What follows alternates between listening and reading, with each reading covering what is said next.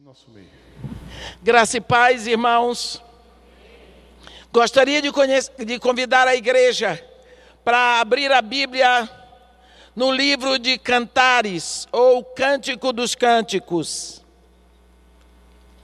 Cântico dos Cânticos, capítulo 2, começando a leitura no versículo 10.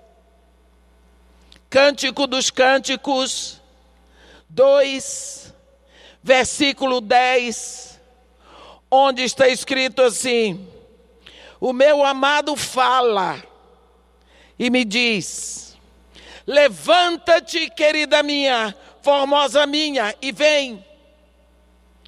Por, porque eis que passou o inverno, cessou a chuva e se foi.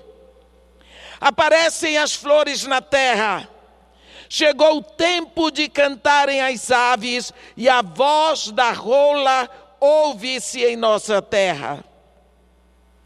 A figueira começou a dar seus figos, e as vides em flor exalam o seu aroma. Levanta-te, querida minha, formosa minha, e vem, pomba minha, que andas pelas fendas dos penhascos no esconderijo das rochas escarpadas, mostra-me o teu rosto, faze-me ouvir a tua voz, porque a tua voz é doce e o teu rosto amargo, amável. Apanhai-me as raposas, as raposinhas que devastam os vinhedos, porque as nossas vides, nossas vinhas estão em flor. Amém. Quando nós lemos Cantares, é um dos livros poéticos da Bíblia, nós sabemos perfeitamente que este livro não estaria na, na, na Bíblia só para ter alguns trechos lidos em casamento. É seguramente o livro mais evangelístico de toda a Bíblia, do Antigo Testamento. Nós podemos ver aqui Jesus falando com a sua igreja. Nós temos aqui, a partir desse versículo 10, muitas vezes a nossa história, a história da igreja, a história de uma vida.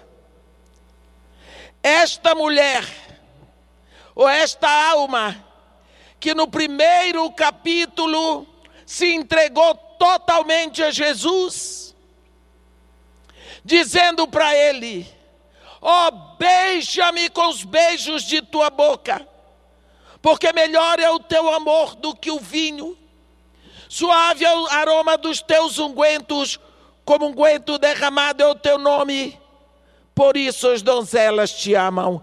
Leva-me após ti, apressemo-nos. Esta alma que começa o livro de cantares se entregando e dizendo a esse rei: Beija-me com os beijos de tua boca. Tem aqui algo que eu queria é, explicar.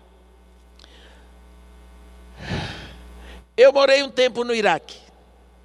E meu marido era engenheiro de apoio da Petrobras Internacional. E logo no início, quando chegamos, um dia ele ligou para mim e disse: Olha, te arruma que eu vou te pegar agora que eu preciso de ti. Me arrumei e ele passou lá e disse: Olha, um dos meus secretários foi para Bagdá e esqueceu na mesinha de cabeceira dele um documento que precisa ser entregue na xérica hoje, porque era uma quinta-feira e na sexta é feriado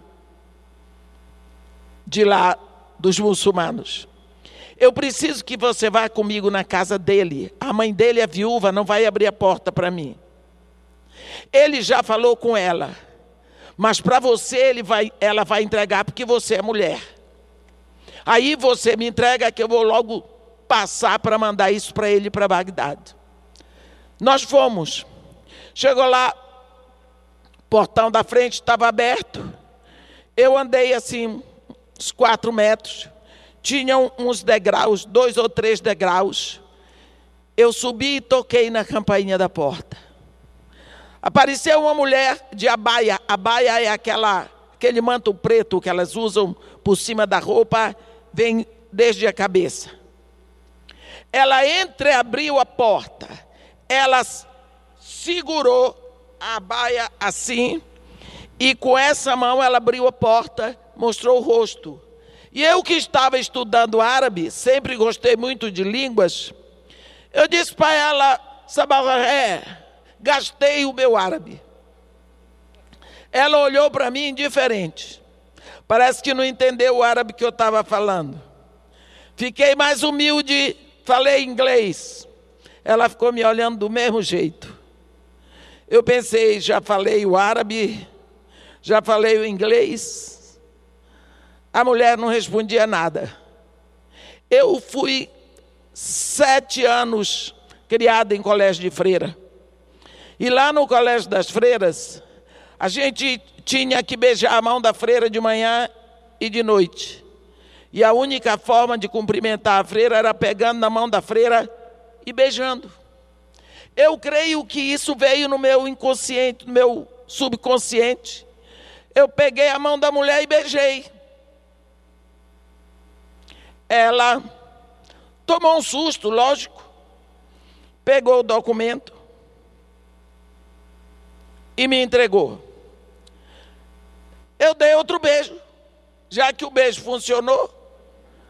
Agradeci, fui, entrei no carro Fui embora com meu marido, tudo resolvido. Às três horas da tarde. Não. Lá pelo meio-dia, meu marido ligou para mim, ele tá, você já viu um marido brabo? O meu estava o pior de todos. O que foi que você fez com aquela pobre mulher? Você fez alguma burrada? Eu me senti tão devastada com aquilo. Ele disse: Você sabe que nós estamos num país que tudo é busca, ela busca. Que foi que você disse? Que foi que você fez? Criou uma confusão. Eu disse: Aquela velha levantou falso de mim. Fiquei com medo, sozinha num país daquele, sem família, sem ninguém, sem dominar a língua. Se cria uma confusão daquela, eu estava com meu casamento acabado e tudo, chorei muito. Às três horas da tarde eu ouvi um barulho na porta, dois homens rindo. Olhei, era meu marido com o filho dela que já tinha voltado de Bagdá. Bem, resumindo a história. A mulher disse para ele que eu beijei o pulso dela. Eu sou brasileira. Aqui no Brasil, a gente não beija, a gente faz assim, ó. A gente faz um barulho para o outro ouvir. A gente ensina a criança a jogar beijo, joga, cai onde cair. Mas lá no Oriente, Beijo é linguagem. E é sério. Beijo na cabeça, beijo na testa, beijo no ombro, beijo no pulso. Sabe o que eu tinha dito para aquela mulher? Eu me coloco voluntariamente sob a sua autoridade. De hoje em diante você manda e eu obedeço. E eu reiterei porque dei o segundo beijo. Tome conta de mim. Eu não sabia. Ali Deus estava selando o meu ministério. Aquela era uma mulher cristã da Turquia, casada com um engenheiro da Xérica do Iraque. Ela era professor de História da Mesopotâmia na Universidade Federal da Caldeia. Foi ela que abriu todas as portas para mim. E eu estudei a história da Caldeia de todo o fértil crescente. Ela me ensinou tudo e ela era cristã. Deus estava me preparando para pregar o Antigo Testamento. Num beijo que eu dei, até hoje eu não sei que eu beijei, onde eu beijei. A mulher disse que foi no pulso. Quando esta moça diz: Ó, oh, beija-me com os beijos de tua boca. Aqui no Brasil se faz uma festa horrorosa. Beija com os beijos de tua boca. Ora, meus irmãos, se eu beijo esse papel com a minha boca, esse papel está ocupando o centro do meu cérebro, dos meus olhos, do meu nariz, da minha boca, do meu coração, do meu corpo. Quando eu digo beija-me com os beijos de tua boca, eu estou dizendo eu quero ser o centro da tua atenção. Eu quero todo o teu pensamento voltado para mim, a tua visão voltada para mim, o teu olfato voltado para mim, o teu coração voltado para mim. Esta moça de cantares não está se oferecendo para beijo de língua, como muitos têm dito. Ela estava se rendendo. Oh, beija-me com os beijos de tua boca, porque melhor é o teu amor do que o vinho. Quem disse isso? Paulo. Não vos embriagueis com vinho no qual há dissolução, mas enchei-vos do espírito. Para nós, vinho não significa muito, mas naquela época o vinho significava descontração, celebração, alegria. Melhor é o teu amor do que o vinho suave, é o aroma dos teus ungüentos, como unguento derramado é o teu nome. Naquela época não existia anestesia. Mitigava-se a dor de um ferimento com unguento. Ela está dizendo para ele que o caráter dele, a personalidade dele, cura a ferida, mitiga a dor. E ela diz: Por isso as donzelas te amam. Ora, se essa mulher está dizendo para o rei: As donzelas te amam, é porque as donzelas já tinham falado com ela. Só que agora ela decide, ela se rende. E ela diz: Leva-me após ti, apressemo-nos. E ela diz: O rei me introduziu nas suas recâmaras. Bem, um dia, isso aconteceu na sua vida, meu irmão.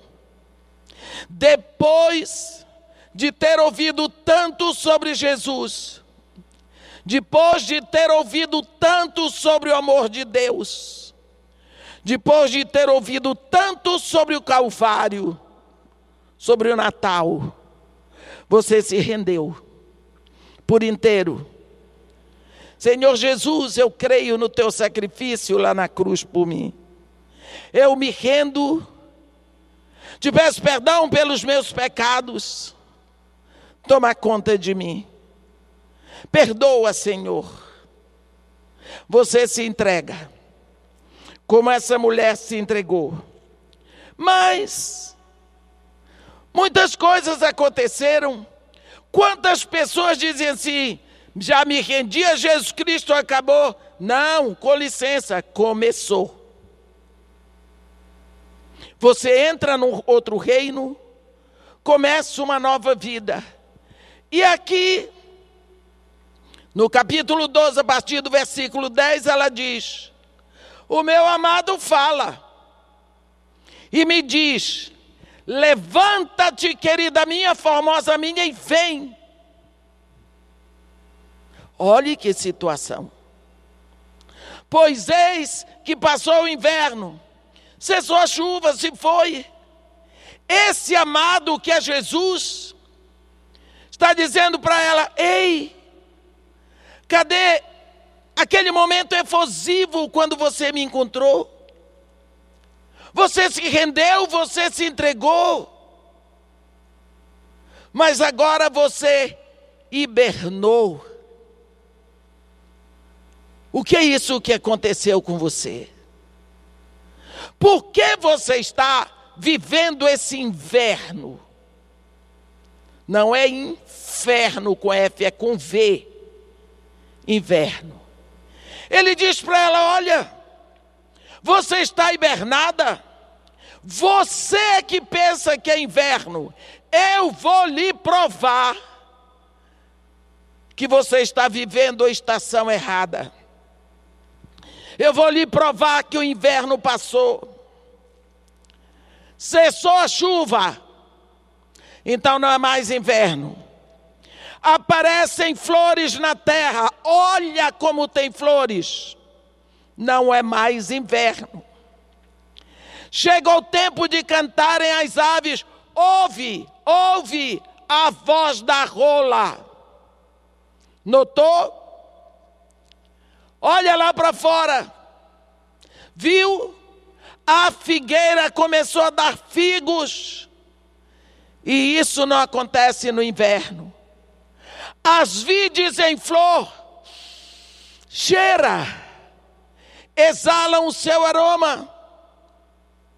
Entendeu que você está vivendo uma estação errada? Olha a evidência de que é primavera. Levanta-te, querida minha, formosa minha, e vem. Vou parar aqui um pouco. Quando nós não estamos entendendo as estações espirituais, Deus nos faz parar para analisar e ver o que está acontecendo. Será que você não vê, meu irmão, que nós estamos vivendo uma estação diferente? Quando você chega na igreja e vê seus irmãos de máscara, quando você vai na rua e vê as pessoas de máscara, quando você liga a televisão só ouve falar de Covid, Covid, Covid, será que você não vê que está tudo diferente. Olha as cadeiras vazias. Olha o estacionamento. Será que você não vê que ano passado, em janeiro, era tão diferente? É isso que este amado de cantar está dizendo: olha, cheira, ouve, percebe a mudança. Esta mulher estava vivendo uma estação do engano. Esta mulher estava vivendo o um inverno espiritual. E ele estava chamando para a primavera. Vem para a primavera comigo. Ele diz: Levanta-te, querida minha, formosa minha, e vem. Vem. Pomba minha, que andas pelas fendas dos penhascos, do esconderijo da rocha escarpada, mostra-me o teu rosto. Faze-me ouvir a tua voz, porque a tua voz é doce e o teu rosto é amável. Ele está dizendo, no meio da tua confusão, mostra-me a tua voz, a teu rosto. Faze-me ouvir a tua voz.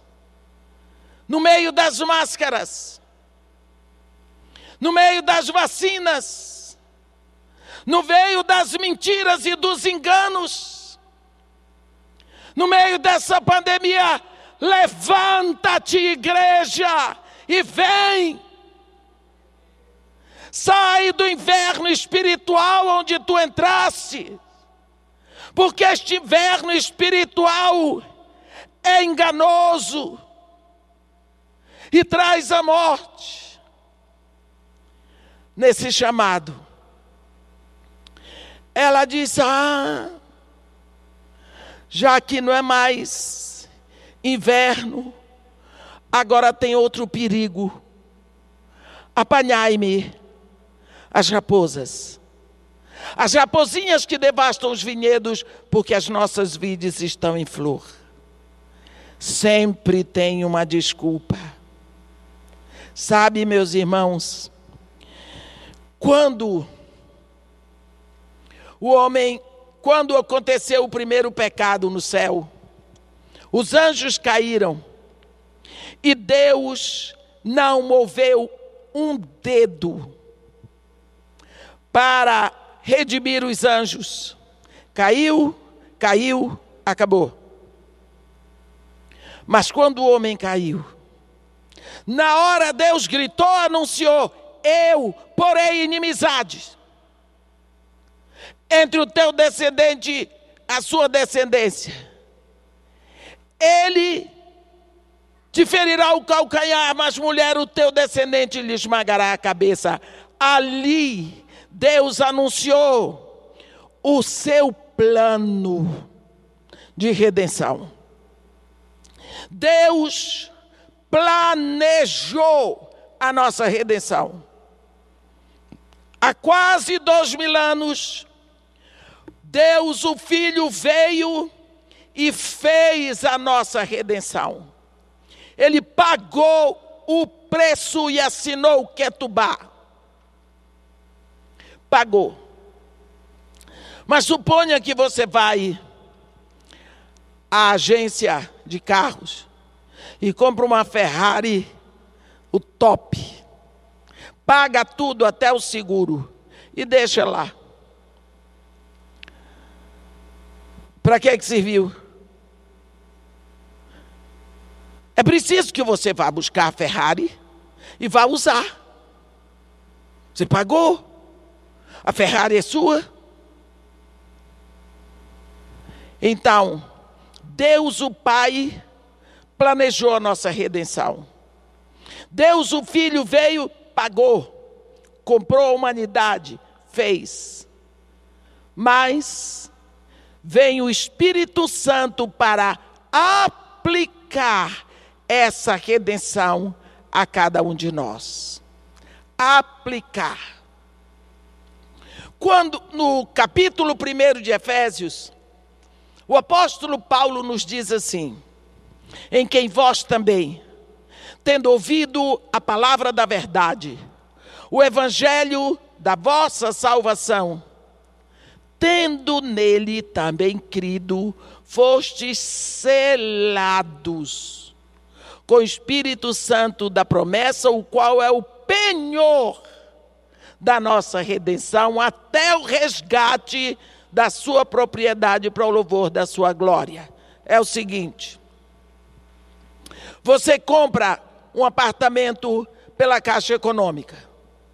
Digamos que você vai pagar em 10 anos. Todos os meses você vai ali e paga. Durante 10 anos. No último mês do décimo ano, você amanhece o dia feliz da vida. Você vai lá e paga a última prestação. O apartamento é seu por direito, mas não de fato. Você não pode vender o apartamento, você não pode provar que é seu, nada. Você pagou, pagou. É seu? Não. Por quê? Falta o carimbo. O carimbo do cartório de imóveis. Você tem que pegar o papel da Caixa Econômica, levar no cartório de imóveis, deixa lá, quando o tabelião assinar e carimbar, você diz aqui, ó, o apartamento é meu. O carimbo, o selo, é a última etapa de uma transação de compra.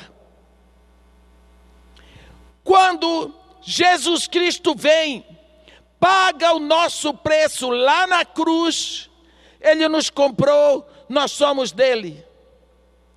Mas comprou, pagou, pagou, somos dele. Mas cadê o carimbo? Cadê o selo? A última etapa acontece no momento em que você se rende a Jesus Cristo, diga, diz, Porque com o coração se sente para a justiça, com a boca se confessa para a salvação.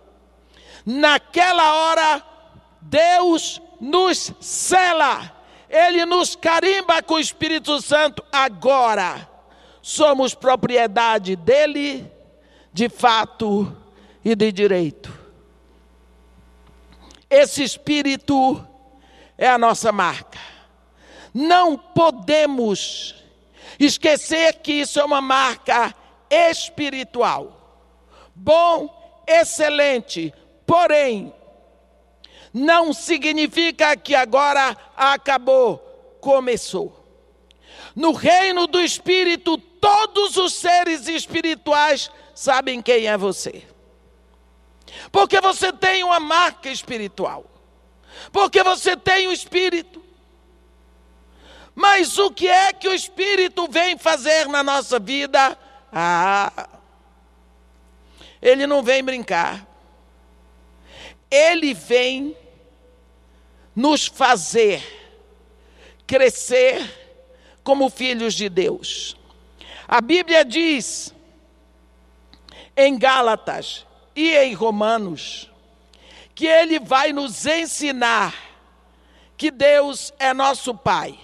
Lá em Gálatas 4, no versículo 6, Gálatas 4, no versículo 6. Eu não sou muito amiga de ficar abrindo a Bíblia porque demora.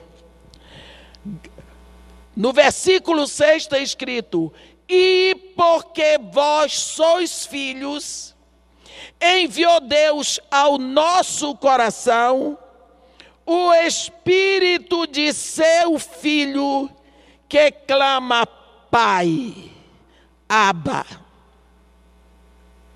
Aba.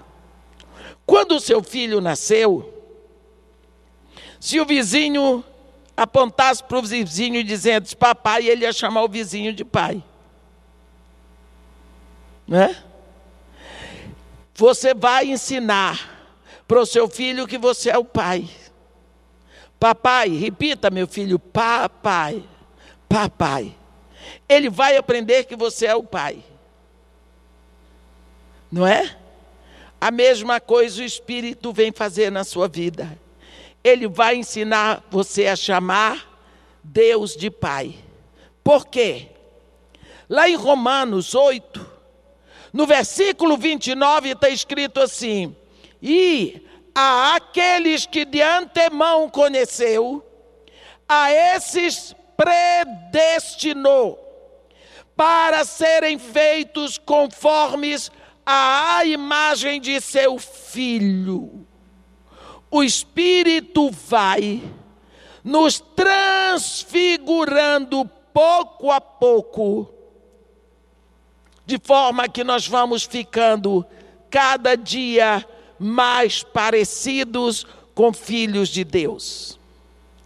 Um dos títulos do Espírito Santo que se dá no Reino Unido é o escultor silencioso. Você pensa, é, se nós queremos fazer uma surpresa para o pastor, e nós dizemos assim: olha, vamos fazer um, um busto do pai do pastor e botar lá na frente da igreja, porque vai ser aniversário dele. Quando ele chegar, ele vai ver assim a estátua do pai dele, vai ficar tão feliz. Aí vocês compram um pedaço de mármore e tem na igreja um grande escultor que vocês dizem para ele assim: olha, nós queríamos que você fizesse aqui a estátua do pai do pastor. Ele disse: Olha, eu faria com todo carinho, mas eu não conheci o pai do pastor, não sei quem é, não sei como ele era, mas aqui na igreja tem uma escultora maravilhosa que se chama Tatiana. Fala com ela que ela vai ter prazer. Vocês vão para a irmã Tati. E ela diz: tudo bem. Eu conheci bem o pai do pastor. Morei na casa dele, cresci ali, eu o conheço bem. Então, ela pega o pedaço de mármore ou de alabastro, seja lá o que for, põe a banquetinha dela, pega a talhadeira, o martelo e começa. Vai sobrar pedaço para tudo quanto é lado. E ela vai trazendo do, da mente dela, do coração dela, as formas do pai do pastor. Quando estiver tudo pronto, ela diz: Olha, pode trazer o pedestal porque está pronto. Bota tudo lá na frente. Quando o pastor chega, ele fica boquiaberto. Esse é meu pai. Quem fez isso? Ele reconhece o pai dele, porque só uma pessoa que conhecia o pai dele poderia ter passado a imagem do pai dele para aquela pedra morta, fria. Não é? Então ninguém, a não ser o Pai e o Espírito Santo, podem esculpir Jesus em nós. Por isso ele nos dá o Espírito, para que o Espírito vá nos transfigurando tem um ditado lá na Bahia, é, principalmente lá na ilha de Itaparica, tem um paredão assim, e as ondas vêm e batem no paredão. Entre as ondas e o, e o paredão de pedras, ficam os mariscos. E os mariscos aí ficam todos quebrados. E o baiano diz assim: no embate da maré contra o rochedo, quem entra pelo cano são os mariscos. Essa é uma frase que o baiano diz muito, principalmente na ilha de Itaparica. Quer dizer, quem sofre a ação é quem está no meio. Por que eu estou dizendo isso? Por causa do trabalho do Espírito Santo em nós Lá em 2 Coríntios 3, pastor, por gentileza, essa água, eu esqueci de trazer. 2 Coríntios 3, há um momento, muito obrigada, pastor. Há um momento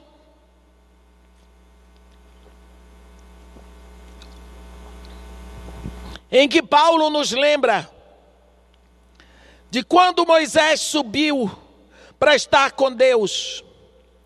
Moisés ficou exposto à glória de Deus. A glória de Deus incidiu de tal maneira no rosto dele, que quando ele desceu do monte, o rosto dele brilhava. O povo ficou maravilhado. Mas com o passar dos dias, o brilho foi desaparecendo e Moisés cobriu o rosto com um véu para que ninguém percebesse que o brilho estava saindo. Paulo diz que conosco é diferente. Esse Deus que estava do lado de fora de Moisés, ele muda de residência para dentro de nós. E daqui de dentro de nós ele expressa a sua glória cada vez mais. E Paulo diz que quando nós abrimos a Bíblia, nós estamos expostos à palavra.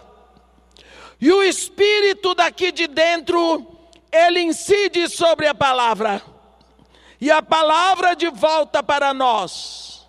Quem é que está no meio? Quem é que sofre a ação da transfiguração? Sou eu. Porque eu estou entre o Espírito e a palavra. E Paulo diz, no versículo 18 da versão amplificada: E todos nós, com o rosto descobertos, continuamos a contemplar na tua palavra. É como um espelho diante do qual nós vamos sendo continuamente transfigurados num crescente esplendor de um degrau de glória em outro degrau de glória. E isso vem do Senhor, que é o Espírito. O Espírito Santo vem na nossa vida para nos fazer cada dia mais parecidos com Jesus. À medida que nós nos expomos à palavra, nós abrimos a Bíblia e o Espírito abre a palavra para nós. O Espírito vai nos transfigurando, pouco a pouco, continuamente, Ele vai nos esculpindo, para que pareçamos cada vez mais com Jesus. Mas nós precisamos dessa palavra.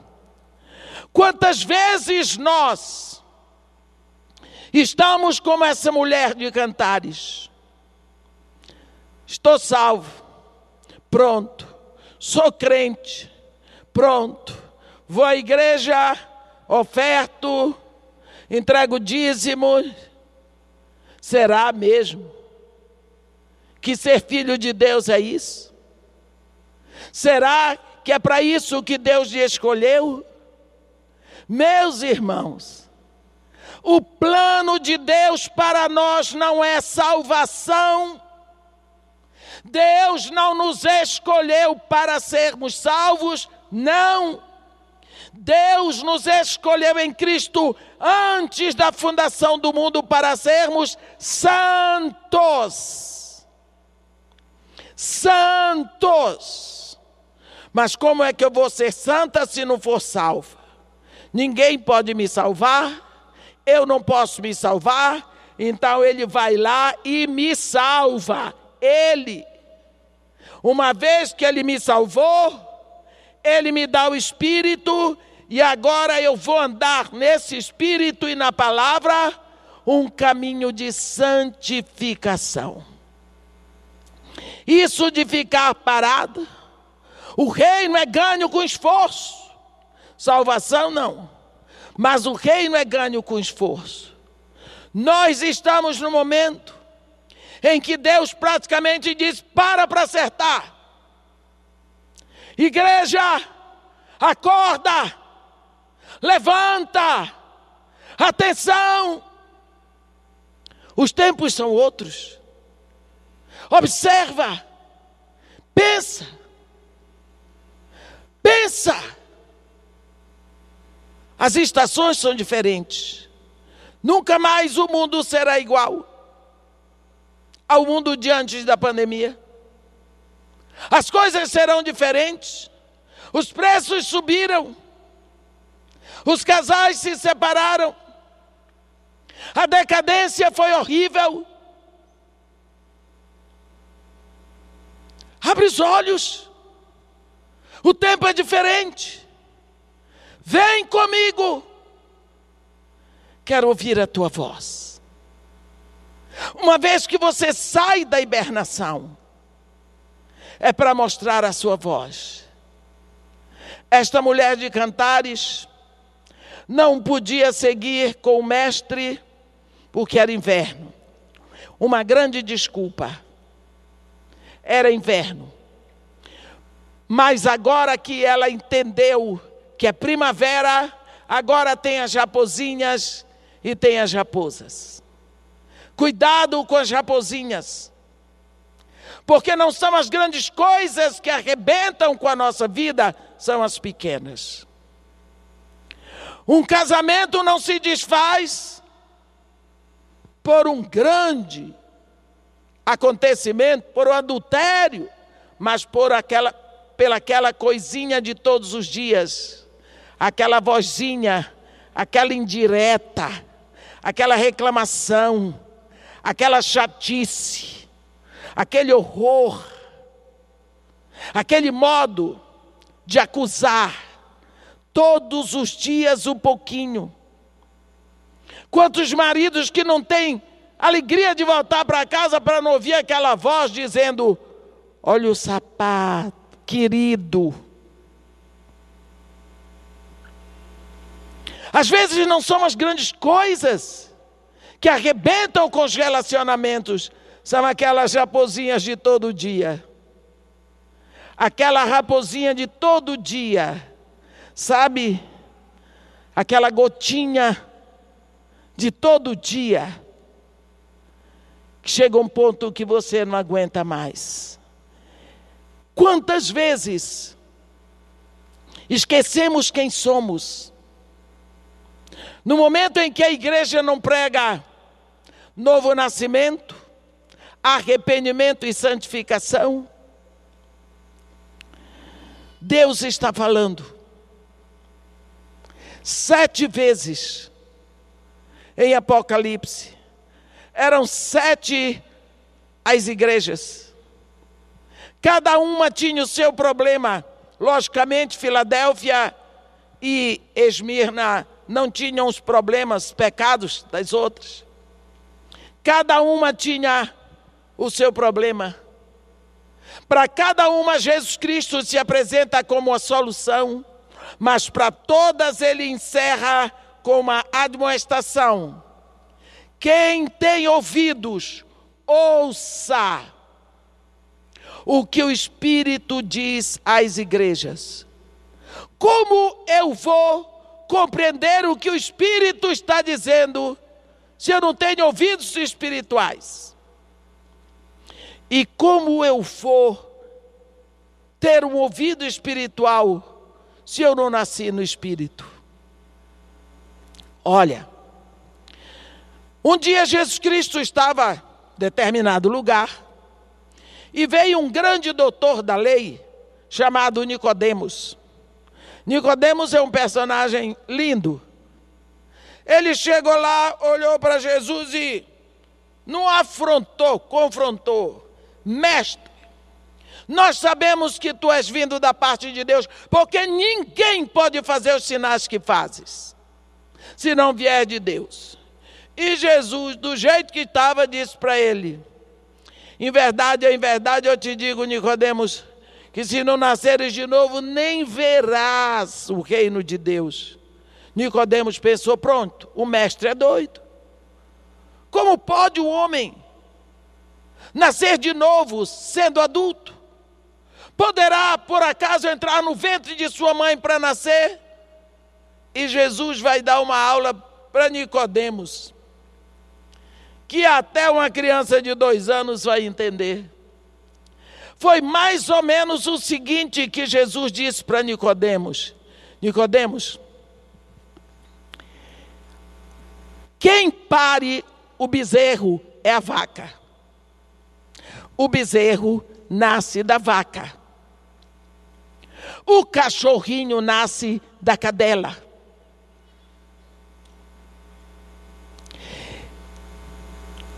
Quem nasce da carne é carne.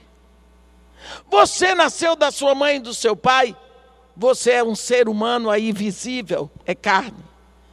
Então, para nascer do espírito, para ser espírito, tem que nascer do espírito. Ora, se Deus é espírito, você tem que nascer do espírito. Simples assim. O que significa? Quando Deus nos chama como filhos em Jesus, nós não somos filhos de Deus por adoção, nós somos herdeiros por adoção. Mas nós somos filhos por regeneração. Sabe por quê? Você adotou um menino chamado João.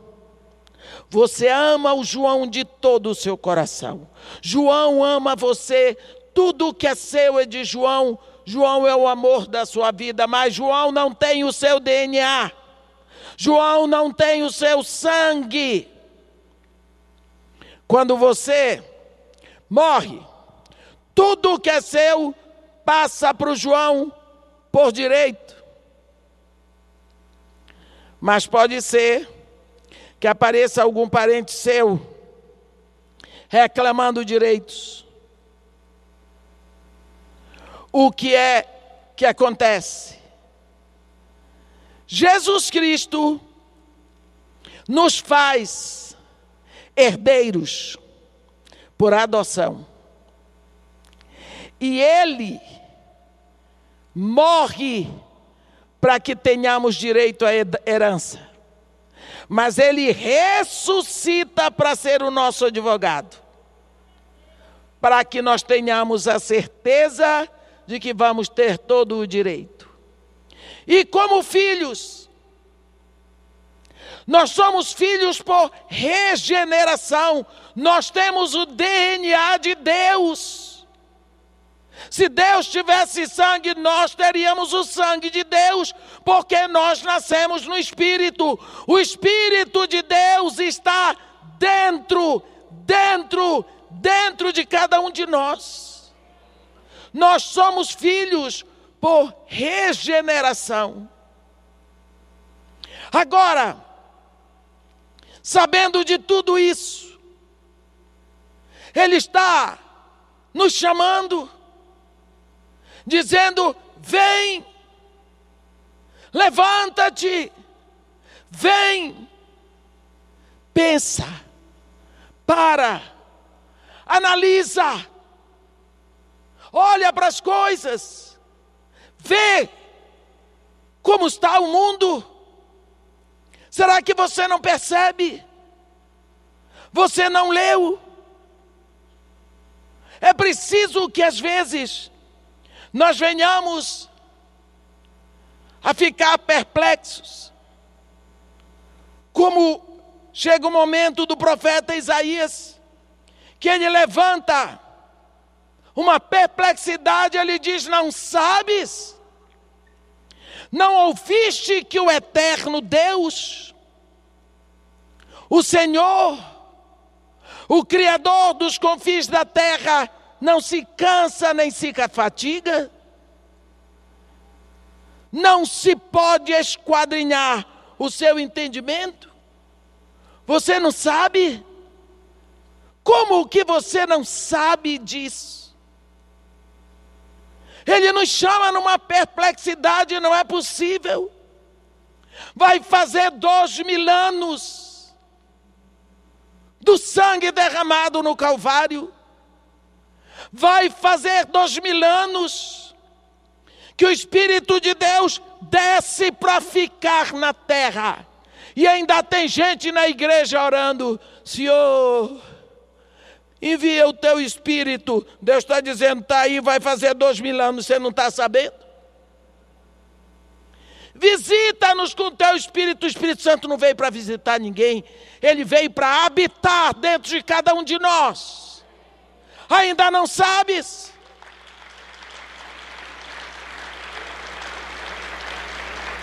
Parece que nós estamos flutuando fazendo orações do Antigo Testamento.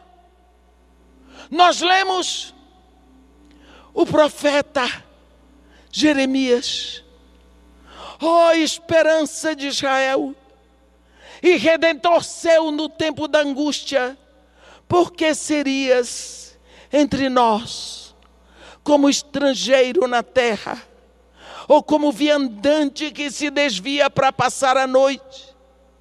Essa é a oração do Antigo Testamento, porque Deus vinha, soprava a, a palavra num profeta e ia embora, porque o Espírito não ficava na terra, porque Jesus ainda não tinha vindo.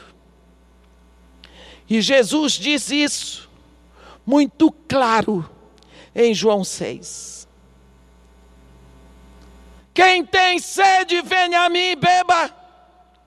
Porque quem crer em mim, como diz a Escritura, rios de água viva fluirão do seu interior. Aí João explica: isto ele diz em referência ao Espírito que havia de ser dado àquele que neles crescem, pois o Espírito não tinha sido ainda dado, porque Jesus não tinha sido glorificado. O Espírito vinha, enchia um profeta e subia. Dez dias depois da subida de Jesus, culminou com o dia da festa de Pentecostes. O Espírito Santo vem fazendo barulho e fazendo som de vento forte. O Espírito veio para habitar dentro de cada filho de Deus. Quando Deus mandou seu filho, ele teceu um corpo da terra para Jesus no ventre de uma virgem. Mas quando o Espírito vem, não precisa corpo, porque já tem o corpo de cada filho de Deus para o Espírito habitar. Portanto, meus irmãos, a habitação do Espírito sou eu, é você, é cada um de nós. E o Espírito Santo veio para ficar, ele não vem para visitar. E não adianta ficar pedindo para Deus mandar o seu Espírito, que Ele está dizendo: você não leu o que Ele já está aí, vai fazer dois mil anos. Que outro Espírito você quer? Não tenho outro. Assim, conscientes de que o Espírito já habita em você e de que Ele quer transfigurar cada um de nós mediante a palavra. Vamos deixar esse inverno que estamos vivendo, de estarmos reclusos, nos escondendo, esperando Jesus voltar. Jesus não vai voltar assim, não. Ele vai nos chamar dos ares. Eu vos, eu voltarei e vos receberei. Ele não diz eu vou aí buscar você, ele diz eu voltarei e vos receberei. Nós somos sugados da terra para o encontro com o Senhor nos ares. Mas é preciso que estejamos conscientes de quem nos chama e de quem nós somos. Levanta-te, querida minha, formosa minha, e vem. Observa o tempo. Não tem mais chuva, não é mais inverno. Aparecem flores, flores não aparecem no inverno. Tempo de cantarem as aves, aves não cantam no inverno. Olha a, voz da rola, veja as vides em flor. Comigo é a primavera do reino. Levanta-te e vem, vem, Vem, igreja, sai da tua comunidade, comodidade, do teu inverno existencial, dessa mentira, desse engano de achar que Deus é seu pai e você nunca fala com ele. Que coisa terrível. Uma igreja indiferente à presença do Espírito uma noiva indiferente ao noivo. Uma noiva que não tem saudade do noivo. Que não tem vontade de estar com ele. Que noiva esquisita. Uma noiva que nem namora o noivo. Porque não tem tempo para ouvir a sua voz. Mostra-me o teu rosto. Faze-me ouvir a tua voz faze-me ouvir a tua voz. Porque quando você está presa no inverno, na estação errada, você não fala com Ele. Será que nós temos falado com Ele o suficiente? Logo que você acorda, a última palavra antes de dormir, e durante o dia, tem falado com seu noivo. Ó oh, Senhor Deus nosso Pai, perdoa-nos pela nossa indiferença, Senhor.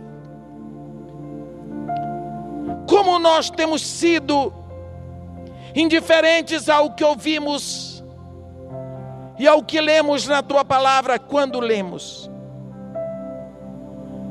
Faz com que nós sejamos cada vez mais aquecidos pelo fogo da tua presença em nós, e que nós possamos, de certa forma, acordar do marasmo, desse sossego preguiçoso, desse engano que nós vivemos, e que nós possamos despertar e alçar a nossa voz para o nosso, para o nosso noivo, mostrar o nosso rosto para que esse mundo saiba que nós temos dono. Pai querido, em nome de Jesus, te agradecemos pela tua palavra, te agradecemos pela tua misericórdia. E te pedimos em nome de Jesus que tudo o que aconteceu aqui seja para honra e glória do teu nome, para o crescimento e o fortalecimento da tua igreja aqui na terra. Isso é o que te pedimos e te agradecemos em nome de Jesus. Amém.